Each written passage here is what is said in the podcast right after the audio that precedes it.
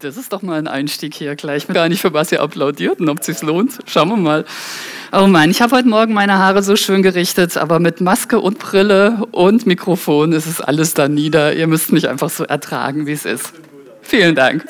Ich liebe diese Gemeinde. Ja, einen schönen guten Morgen auch von mir, auch an euch Online-Gucker. Schön, dass ihr mit dabei seid. Genau, ich wink mal stellvertretend für alle. Das ist einfach cool, zusammen verbunden zu sein. Ich habe mich echt auf die Predigt gefreut, nicht nur wegen Thema, sondern weil ich dachte, das ist super. Ihr seid ja alle jetzt schon eine Woche am Beten und Fasten. Und ihr habt jeden Tag diesen Impuls gelesen. Und da ging es schon jeden Tag um zu Hause. Das heißt, ich muss gar nicht mehr predigen, sondern ich dachte, ich mache heute Morgen einfach so einen kleinen Abfragetest und schau mal, was so hängen geblieben ist bei euch. Wer freut sich drauf?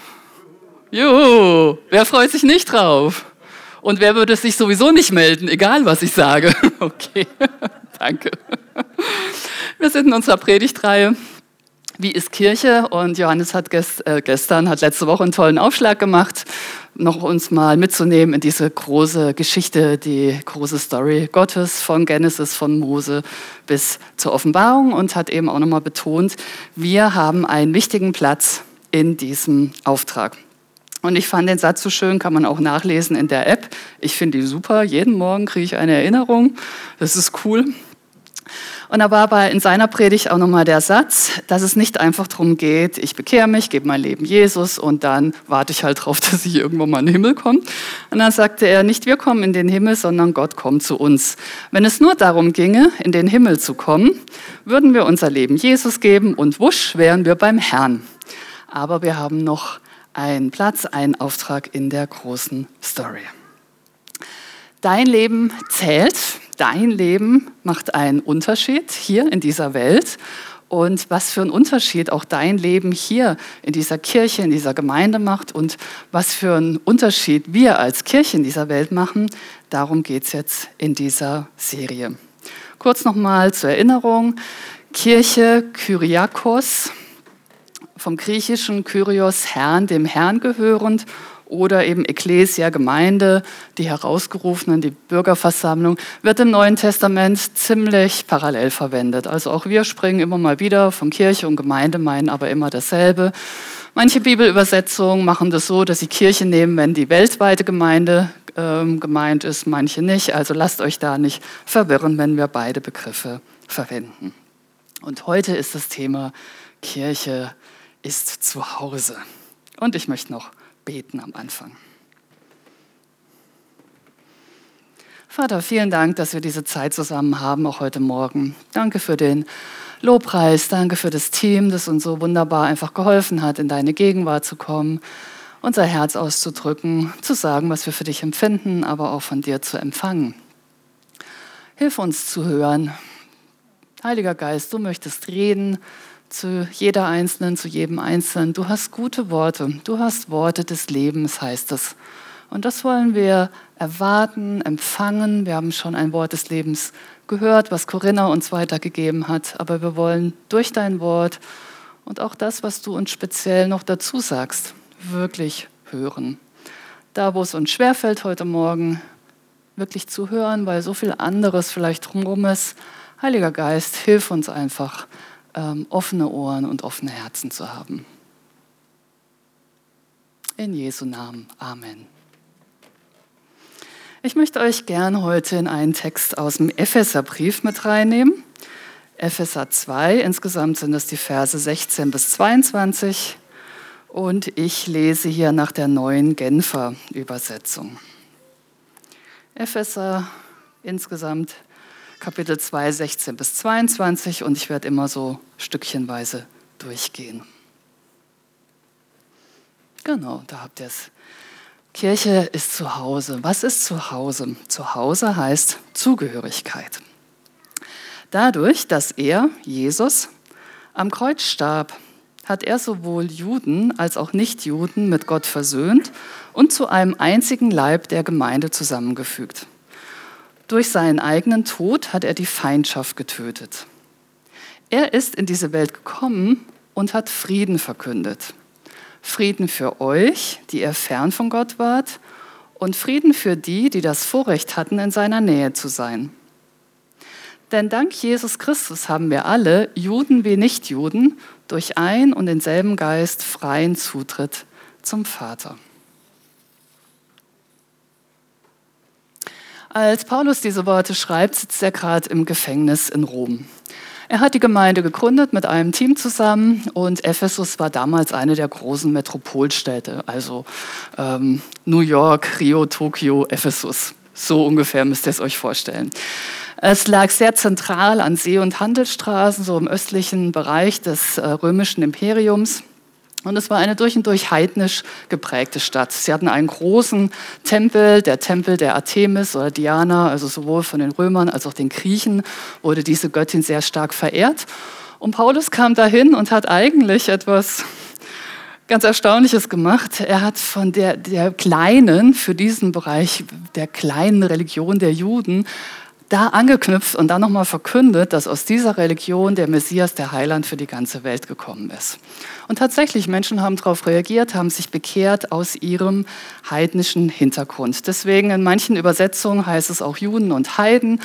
Äh, wenn dich das verwirrt, Heiden sind wir. Also alle, die nicht vorher Juden waren und zu Jesus gefunden haben. Und es entzündet sich auch in Ephesus, nicht nur dort, aber auch da so der Streit, ja geht das denn? Kann man sich dann einfach aus einem nicht-jüdischen Hintergrund zu Jesus bekehren? Weil immerhin, Jesus war Jude, Jesus lebte in einem, einem jüdischen Zusammenhang. Ähm, Jesus ist der jüdische Messias und es war immer wieder ein, ein großer Zwiespalt. Müssen die Heiden denn nicht erst Juden werden, um dann richtig Christen zu werden? Geht das einfach so? Und vielleicht habt ihr mitgekriegt, in den letzten zwei Jahren gab es doch auch einige Spannungen, die die Christenheit hier auszutragen hat. In Deutschland, weltweit.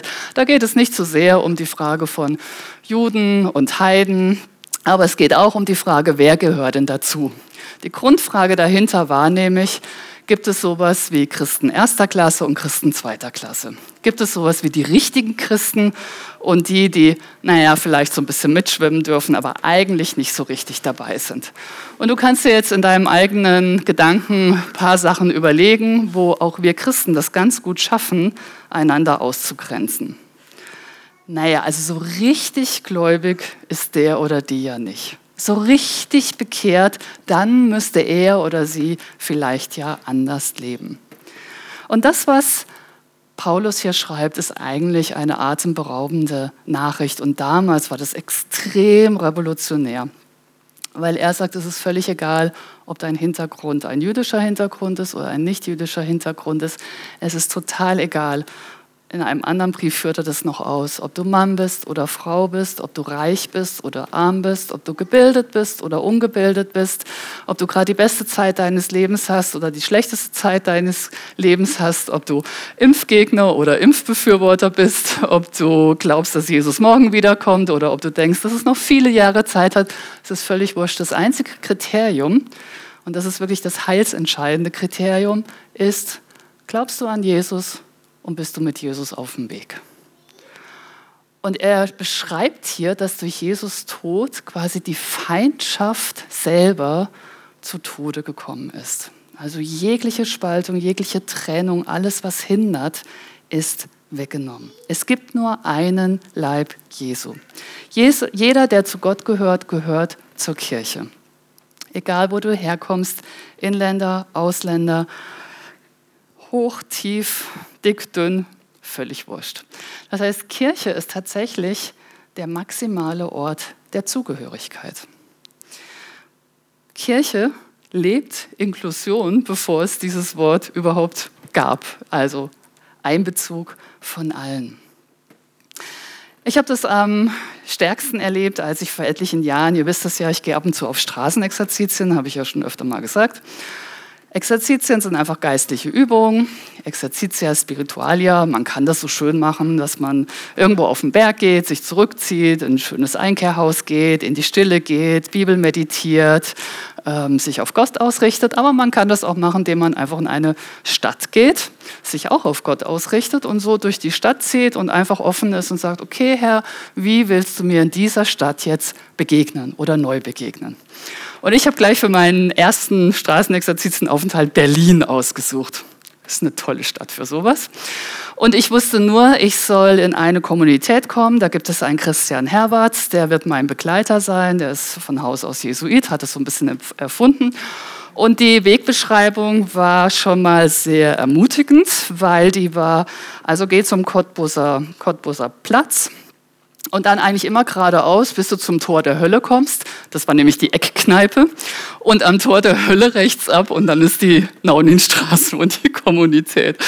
Und als ich dann so früh morgens in Berlin ankam, und ich weiß nicht, wer von euch schon mal so am Cottbuser Platz war, es ist nicht der Johannesplatz wie in Bühl. Das kann ich euch verraten. Es ist sehr anders und dachte, okay, du bist jetzt in Berlin, du hast keine Ahnung, auf was du dich einlässt, du kennst diesen Christian Herberts nicht, es ist früh morgens, um dich herum ist irgendwie Leben, aber ganz anderes Leben, als ich es bisher kenne und du machst dich jetzt auf den Weg zum Tor der Hölle. Willst du das wirklich tun? Und während ich noch so dastehe, und das ist schon ein paar Jahre her, ich hatte damals noch einen Stadtplan und so guck, höre ich, wie jemand sagt, hallo, wo willst denn du hin? Also nur noch mal zum Erinnern, wir sind nicht in Eisental, wir sind in Berlin. Und ich bin, hm, okay. Und dann äh, kommt eine Frau auf mich zugerollt im Rollstuhl. Wo willst denn du hin? Und ich so, äh, weil mir nichts Besseres einfällt, zum Christian. Also du stehst in Berlin und sagst einfach, ich will zum Christian. Und dann sagt sie, kein Problem, ich bring dich hin. Das war mein Einstieg. Sie stellte sich als Helga heraus, sie kannte Christian gut, sie kannte das Tor zur Hölle gut, vor allem aber kannte sie diese Kommunität, wo ich hin wollte. Und dachte ich, das ist ja mal echt ein herzliches Willkommen. So, wer bist du? Sonja, reicht. Sie hat mich dann vor der Tür abgesetzt, mich gebeten, ihr noch einen Kaffee runterzubringen. Habe ich dann auch gemacht und ich ging dann in dieses Haus rein. Keine Ahnung, waren viele Klingelknöpfe. Irgendwo stand irgendwas mit Kommunität, habe ich mal geläutet, bin da hoch, Altbau nochmal an der Tür geläutet, Tür ging auf, wieder ein fremder Mensch. Ähm, ja, hallo, äh, ja, ich bin Sonja und ich möchte zum Christian. Ah ja, gut, komm rein. Aber lass deine Sachen nicht hier stehen. Heute ist Samstag, da kommen viele Leute zum Frühstücken. Wahrscheinlich ist nachher dein Geld und alles weg. Ähm, stell's lieber irgendwo anders hin und deine Wertsachen behalt am Körper. Okay, alles klar, wir sind in Berlin. Ich kam rein und guckte erst mal, wer ist denn jetzt dieser Christian? Lange Tafel, 15, 20 Leute. Irgendein bärtiger älterer Herr winkte mir zu. Ah ja, Sonja. Ein Stuhl wurde gebracht, ich durfte mich hinsetzen, es gab Frühstück, ich habe eine Kaffeetasse bekommen und das war's. Kein Mensch hat gefragt, wer bist du eigentlich? Wo kommst du her? Was hast du denn bisher gemacht? Hast du einen Uni-Abschluss oder vielleicht sogar zwei Uni-Abschlüsse? Kommst du aus einer wunderbaren Gemeinde in dem schönen Südschwarzwald? Was willst du eigentlich hier? Nichts. Ehrlich gesagt war das auch ein bisschen irritierend, weil wenn man sich kennenlernt, ist doch ganz oft das erste Name, wo kommst du her, was hast du bisher gemacht, dein beruflicher Werdegang, all diese Sachen, nichts. Ihr versteht schon, Christian ist nicht Jesus, ne? aber im Prinzip ist das eigentlich genau das, was Kirche ist. Wer bist du? Egal, gehörst du zu Jesus? Komm rein. Du kriegst einen Platz, du kriegst einen Stuhl, du kriegst ein Frühstück, du kriegst eine Kaffeetasse und du gehörst dazu. Es ist sehr umgekehrt, wie es in dieser Gesellschaft funktioniert. Die Gesellschaft sagt eher, du bist, was du tust, du bist, was du hast, du bist, was du kannst oder wen du kennst oder wie du aussiehst oder wie du dich präsentierst.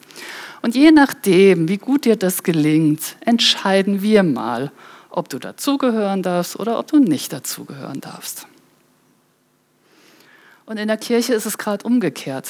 Weil du Jesus kennst, ihm nachfolgst, gehörst du dazu. Einfach so, ohne Vorleistung, ohne Beweise, ohne große Taten, einfach als Geschenk. Ja, du bist richtig hier. Und du bist richtig wichtig hier. Vielleicht kannst du dich mal zu deinem Nachbarn umdrehen, das kriegt man auch über fünf Stühle Entfernung äh, hin und einfach mal sagen, du bist richtig wichtig. Wer das jetzt hasst, lass es. Aber du kannst auch deinem Partner einfach mal sagen, du bist richtig wichtig. Hat dir das heute Morgen schon mal jemand gesagt? Du bist richtig, so wie du bist. Heißt das, du bist sündlos? Nein. heißt das, ich bin sündlos? Nein. Aber macht uns das falsch? Nein. Weil Jesus uns errettet hat, sind wir richtig. Und du bist wichtig. Ohne dich geht's nicht. Was glaubst du, warum du auf dieser Erde bist? Nur zufällig oder weil deine Eltern sich sehnlichst ein Kind gewünscht haben? Auch, ja, klar. Eltern gehören schon dazu, sonst funktioniert die Sache nicht.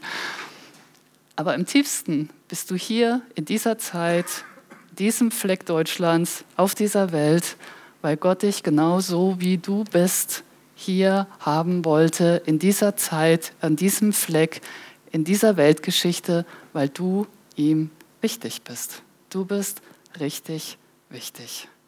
Und das ändert nichts dran, was du mit deinem Leben noch anstellen willst.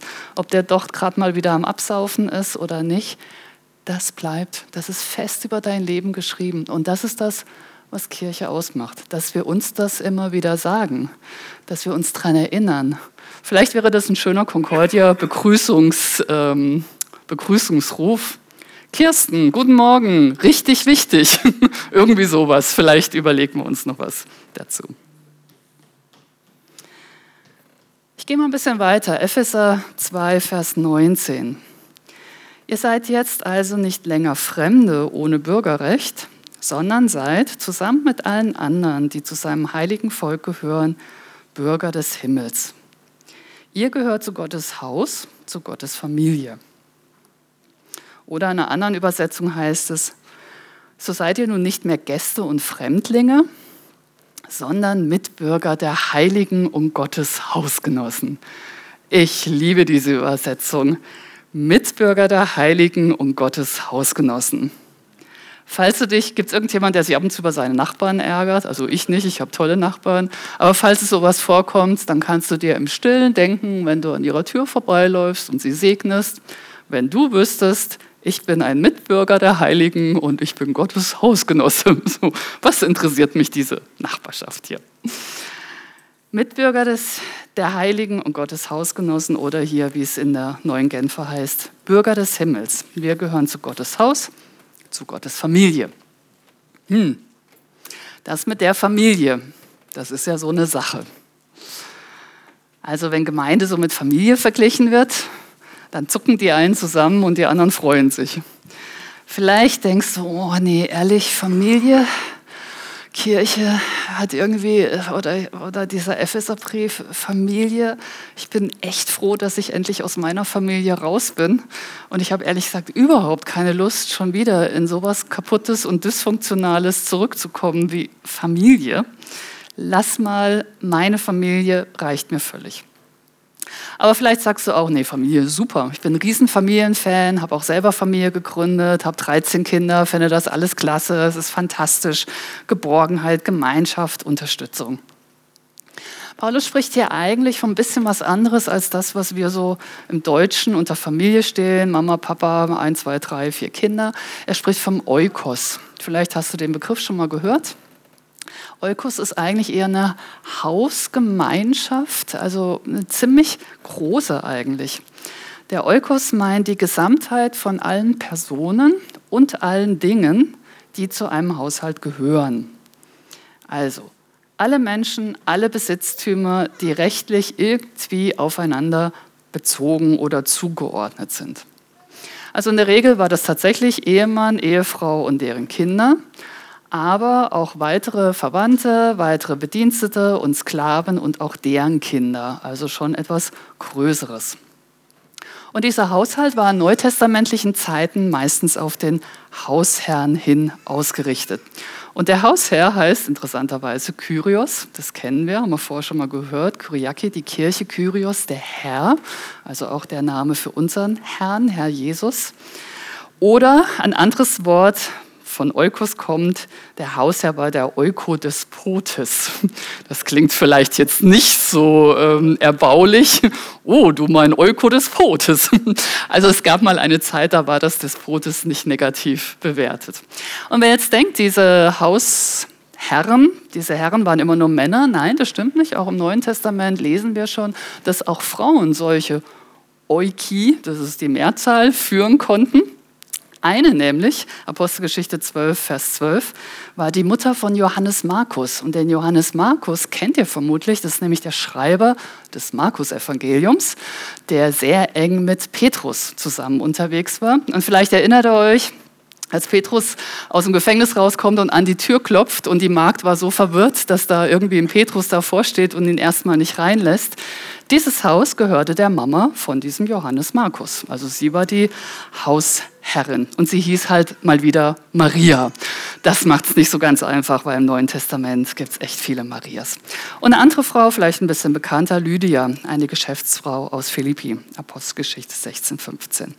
Und in diesem Eukos ging es eigentlich um drei Dinge. Einmal ging es um räumliches Zusammenleben, also so begeistert ich bin, dass wir diese Online-Möglichkeiten haben und ähm, einfach auch so miteinander verbunden sind, was für manche im Moment auch die einzige Möglichkeit ist, so mit uns verbunden zu sein. Gemeinde hat immer einen räumlichen Aspekt. Es gibt die weltweite Kirche, aber es gibt immer die Ortsgemeinde. Wir brauchen tatsächlich einander in Fleisch und Blut. Ich glaube, der Herr hat es so gemacht, weil man sich sonst nicht genug aneinander reiben kann. Wenn man sich nicht reibt, dann wächst man nicht. Das ist irgendwie meine dumpfe Befürchtung. Wir müssen irgendwie einander sehen, einander nahe kommen. Es gibt eine räumliche Zuordnung. Es gibt aber auch die Beziehungen zu und untereinander. Und es geht auch um die ökonomische Versorgung. Ein Eukos war auch in dem Sinn ein Wirtschaftsgefüge, dass keiner zu kurz kam, dass alles miteinander auch aufgeteilt wurde und jeder seinen Platz und auch seine Versorgung hatte.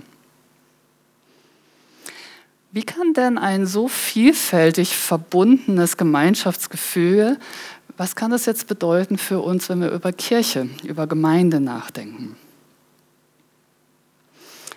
Ich nehme euch noch mal ein bisschen zurück in meine Kommunität in der Nauninstraße neben dem Tor zur Hölle. Übrigens, das Tor zur Hölle habe ich dann noch ganz gut mitgekriegt. Nein, ich war nicht da, es war eine Kneipe.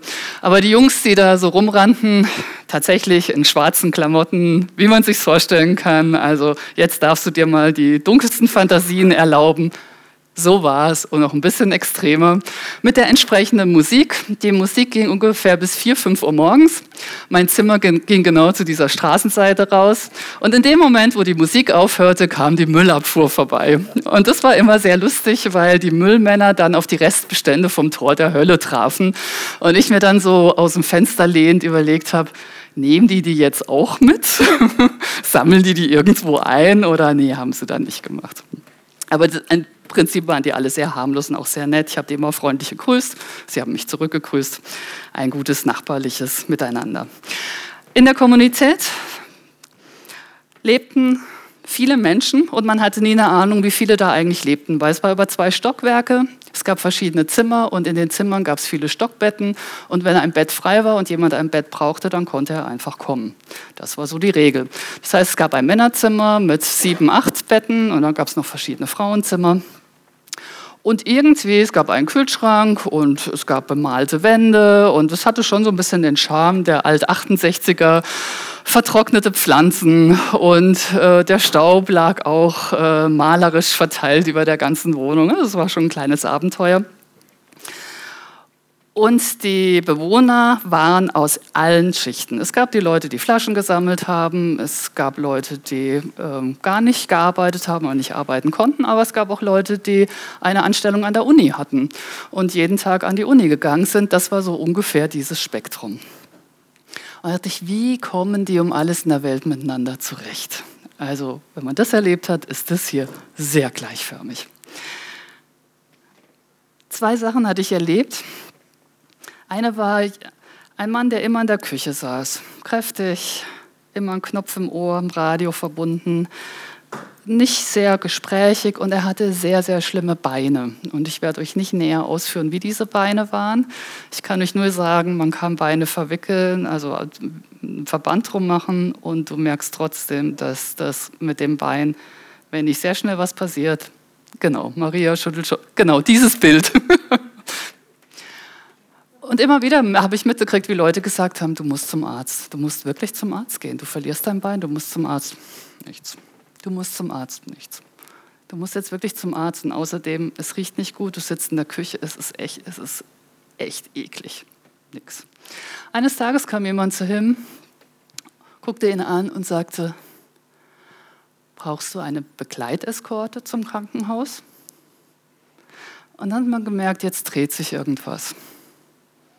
Und dann sagt er, ja, wenn du mit mir mitgehst, dann gehe ich ins Krankenhaus. Und es brauchte irgendwie nicht diese Vorschläge, was er machen sollte, sondern es brauchte die Frage, welche Art der Unterstützung brauchst du? Hilft dir das? Hilft dir was anderes? Und tatsächlich, sie haben dann einen Termin gemacht, konnten dann zum Arzt, Krankenhaus gehen und er war dann auch längere Zeit im Krankenhaus. Anderes Beispiel war mal wieder am Samstag. Samstagmorgens konnte jeder zum Frühstück kommen, der wollte. Und da war ein Mann von der Straße mit einem Hund, sehr wütend, sehr aggressiv, ähm, ganze Zeit rumgeschrien und dachte, uh, ich bin gespannt, ob er jetzt irgendwie auch gewalttätig wird. Und dann fragte irgendjemand, was ist denn los?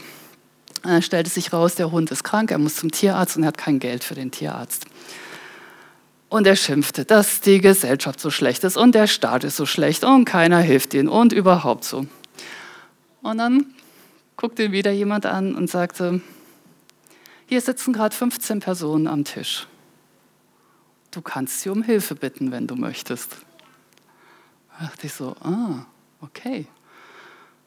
Und dann merkte man, er musste gerade erst mal drüber nachdenken. Ich kann ja Leute um Hilfe bitten. Und dann sagt er ja, ja.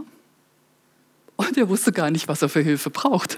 Und dann haben die anderen Vorschläge gemacht. Brauchst du Geld für ein Ticket mit der Tram oder brauchst du einen Transport oder und dann kam raus, ja, er braucht ein bisschen Geld für den Tierarzt und er braucht eine Transportmöglichkeit. Und das fand ich dann auch wieder interessant, weil dann die Reaktion am Tisch ganz unterschiedlich war.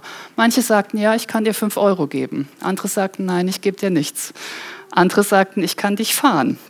Und so innerhalb dieser Gemeinschaft wurde ihm geholfen. Das heißt, eine radikal offene Gemeinschaft, Gemeinde, Kirche, die wirklich ohne Ansehen der Person allen Menschen offen steht, ist letztlich wirklich eine Zumutung. Wir muten uns dem anderen ganz schön zu. Wir sitzen in der Küche mit unseren stinkenden, offenen Wunden und bewegen uns nicht vom Fleck. Wir kommen rein und poltern los, dass alle so böse und gegen uns sind und keiner uns hilft. Oder wir ziehen uns einfach zurück, gehen vielleicht eher in Isolation, zeigen Aggression, Wut, Ärger, Schuldzuweisung nicht so offen. Mich dem anderen zu zeigen, so wie ich bin und mit dem, was ich brauche, erfordert wirklich Mut. Denn natürlich kann ich zurückgewiesen werden. Das ist so. Natürlich erlebe ich Enttäuschung in Gemeinde, ganz sicher. Aber dennoch mich dem anderen zu zeigen, Ja und Nein zu sagen, Grenzen zu überwinden und Grenzen zu setzen, Konflikte zu riskieren und Konflikte zu bestehen, das macht Gemeinde aus. Ja, das ist immer wieder ein Stresstest für die Gemeinde. Und ja, es ist schön, wenn wir alle nett und höflich und respektvoll miteinander umgehen. Aber es ist nicht schön, wenn darunter Konflikte gären, die eigentlich schon längst mal geklärt werden sollten. Vielleicht kann man nicht jeden Konflikt klären, aber man kann zumindest auf einer geschwisterlichen Ebene miteinander unterwegs zu sein. Jesus hat nicht gesagt, verstehe deinen Bruder oder ähm, sei der allergrößte Kumpel deiner Schwester. Er hat gesagt, liebt einander. Ganz ehrlich, du kannst jemanden lieben, auch wenn du ihn nicht wirklich verstehst. Es ist ein bisschen mühsamer, als wenn man den anderen versteht, aber es ist machbar. Gemeinde ist in diesem Sinne eine echte Zumutung. Und das ist die Frage heute Morgen so auch an euch. Ähm, setzen wir uns dieser Zumutung aus? Mutest du dich dem anderen zu? Oder bist du so höflich, so beherrscht, so, ich mache das alles mit mir, dass du dich dem anderen gar nicht zumutest? Oder wenn sich jemand zumutet, hältst du das aus? Hältst du diese Zumutung des anderen aus? Oder sagst du, oh nee, da kommt die Nase, ich bin beim Hinterausgang schon wieder weg? Manches geht, manches geht nicht. Ja und nein. Grenzen setzen, Grenzen überwinden. Es ist immer beides. Aber Gemeinde heißt Zumutung. Und das letzte, Epheser 2, Vers 20. Das Fundament des Hauses, in das ihr eingefügt seid, sind die Apostel und Propheten. Und der Eckstein dieses Gebäudes ist Jesus Christus selbst. Er hält den ganzen Bau zusammen. Durch ihn wächst er und wird ein heiliger, dem Herrn geweihter Tempel. Durch Christus seid auch ihr in dieses Bauwerk eingefügt, in dem Gott durch seinen Geist wohnt. Paulus erinnert uns daran, dass Gemeinde nicht beliebig ist. Es steht auf dem Fundament der Apostel und Propheten, also diejenigen in der alten Kirche, die erstmal Jesu Botschaft weitergeführt haben und die, deren Worte mit Jesu Worten dann unser Neues Testament bilden. Es steht auf diesem Fundament der Schrift, es ist nicht beliebig, und Jesus ist der Eckstein dieses Gebäudes. Er hält alles zusammen, dieses Tempels. Und jeder von uns ist in dieses Bauwerk, in dem Gott durch seinen Geist wohnt, ist in dieses Bauwerk eingefügt. Stein neben Stein, Reihe neben Reihe. Dann gibt es bestimmt auch ein paar schöne äh, Reliefe und Säulen und Dachziegel, so dass es eben ein schöner Tempel wird. Wenn wir nicht eingefügt wären, wären wir nur ein Haufen von Bauschutt, der rumliegt. Zuhause heißt von daher auch Zusammenhalt. Es geht nicht alleine. Ein einzelner Stein, den kann man schnell mal wegwerfen oder wegkicken. Bei einer Wand, bei einer Mauer ist es schon wesentlich schwieriger. Das heißt, ja, du wirst gehalten und getragen und gleichermaßen, ja, du hältst und trägst auch den anderen. Ja, dir wird gedient und gleichermaßen, du dienst dem anderen. Und wenn einer angegriffen wird, dann stehen alle zusammen wie ein Mann oder eine Mauer in dem Beispiel. In dieser Kommunität, so offen wie sie war, aber es hatte nicht jeder Zugang. Alle, die der Kommunität schaden wollten, alle, die gewalttätig waren, alle, die akute Psychoten hatten, Psychosen hatten, alle, die in Drogen verstrickt waren, Zuhälter, äh, Menschen, die Frauen ähm, missbraucht haben. All diese Menschen hatten keinen Zugang. es gab auch nur zwei Schlüssel. Man musste jedes Mal immer wieder klingeln. So offen es war, aber nein, es war nicht offen für jeden. Und für Kirche ist es ähnlich. Alles das, was schaden will, alles das, was nicht im Licht ist, alles das, was dunkel ist, hat keinen Zugang. Und die, die da sind, halten zusammen. So unterschiedlich diese ganzen Menschen in dieser Kommunität waren, aber sie hatten ein gutes Gespür, wenn jemand vor der Tür stand, den sie nicht kannten und von dem Gefahr ausging, wurde die Tür zugemacht. Vielleicht kennt ihr das, ich bin mit zwei großen Geschwistern aufgewachsen. Geschwister können sich ja super streiten, oder? So. Aber wenn die Eltern dann ankommen und sagen, wer hat es schon wieder gemacht? Ich weiß nicht, weiß nicht, weiß nicht. Auf einmal war es keiner. Und wenn irgendjemand einen von den Geschwistern angreift, dann steht man irgendwie doch zusammen, oder? Also dieses einer für alle, alle für einen, so ein bisschen musketiermäßig. Zusammenhalt heißt, nicht jeder hat nur das Seine im Blick. Es geht nicht nur um meine eigene Berufung, meine eigene Entfaltung, meine eigene Glückseligkeit. Letztlich geht es noch nicht mal darum, ob dieser Gottesdienst jetzt mir etwas gebracht hat oder mir etwas gegeben hat.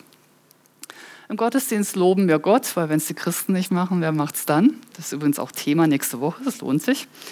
Und wir erinnern uns daran, dass wir zusammenstehen, dass wir zusammengehören, dass wir zusammen dieselbe Wand, dasselbe Gebäude, denselben Tempel, diesen selben Raum bilden, wo im Raum dann auch Leben entstehen kann. Wir passen im guten Sinn aufeinander auf. Wir passen im guten Sinn drauf auf, wer kommt hier rein, was lassen wir herein und was schadet und was darf auch in Jesu Namen nicht herein. Und das ist so der kleine Check am Ende. Mit wem stehst du zusammen? Das geht auch in Corona-Zeiten. Mit wem bist du verbunden? Wen kennst du überhaupt? Mit wem kannst du reden? Für wen trittst du im Gebet ein? Für wen machst du auch mal was praktisch? Und umgekehrt, es gibt ja die Leute, die sehr schnell im, im Handeln für andere sind. Von wem lässt du das auch ähm, dir schenken? Und wenn du sagst, puh, eigentlich von gar keinem und ich kenne auch gar keinen, lad jemand ein. Wenn du nicht gleich in die Wohnung jemand einladen willst, völlig okay. Geh eine Runde laufen. Nehmt euch einen Kaffee mit oder was immer ihr wollt. Und wenn es beim ersten Mal vielleicht nicht gleich klappt, lade weiter ein. Manchmal braucht es ein bisschen Beharrlichkeit zu sagen, ich will aber hier verbunden sein, ich will Teil dieser Gemeinschaft sein. Ich stehe mit jemand zusammen. Zum Schluss habe ich euch zwei Bilder mitgebracht. Das ist Maria. Maria war Flaschensammlerin, also man sieht so ein bisschen, wie aufgeräumt diese Kommunität ist, man kann es ansatzweise erkennen. Sie sprach wunderbar Spanisch und Spanisch und ich sprach wunderbar Deutsch und Deutsch und wir konnten überhaupt nicht kommunizieren. Ich wusste nur, dass sie nachts Flaschen sammelt und dass sie gerne zeichnet und malt. Macht mal das nächste Bild. Und Maria hat mir zum Schluss meinen Namen geschenkt und hat es eine Woche lang gemalt. Wir kannten uns nicht, ich war eine Woche in dieser Kommunität und wer in meinem Büro lang geht, der wird dieses Namensschild immer noch entdecken, weil es hängt tatsächlich immer noch dran. Kirche ist der Ort, bei dem wir beim Namen genannt sind. Nicht nur Gott hat dich beim Namen genannt, sondern auch in der Kirche bist du beim Namen genannt. Du bist richtig wichtig. Du gehörst dazu, du darfst dich zumuten und wir halten zusammen. Und das wird dann letztendlich tatsächlich auch das Zeugnis sein, Johannes 13, Vers 35. An eurer Liebe zueinander werden alle erkennen, dass ihr meine Jünger seid. Amen.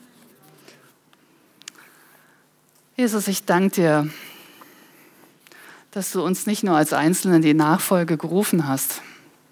Das auch und das ist wunderbar und das ist ein Vorrecht, darauf reagieren zu dürfen. Danke, dass ich hier Geschwister habe. Danke, dass ich selber Schwester sein kann. Danke, dass hier jeder richtig wichtig ist in deiner Kirche, deiner Gemeinde. Danke, dass wir uns einander zumuten dürfen und da, wo wir das aus Verletzung, Angst oder was auch immer nicht mehr gemacht haben, bitte ich dich, dass wir eine echte und ehrliche und aufrichtige Gemeinschaft sind und immer mehr werden. Und danke, dass wir zusammenhalten. So nervig wir auch füreinander manchmal sein können, so wunderbar sind wir auch füreinander, wie Geschwister es halt sind. Und ich bete, dass du unseren Zusammenhalt stärkst, dass du alles fernhältst, was diese Einheit stört. Und dass wir so wirklich eine Gemeinschaft sind, die immer mehr von dir durchdrungen ist und so echt auch nach außen in diese Gesellschaft wirkt. Und diese Liebe, die du uns schenkst, dass das echtes Erkennungszeichen wird. Vater, danke für dieses Wort und danke, dass du es in unserem Herzen festmachst. Amen.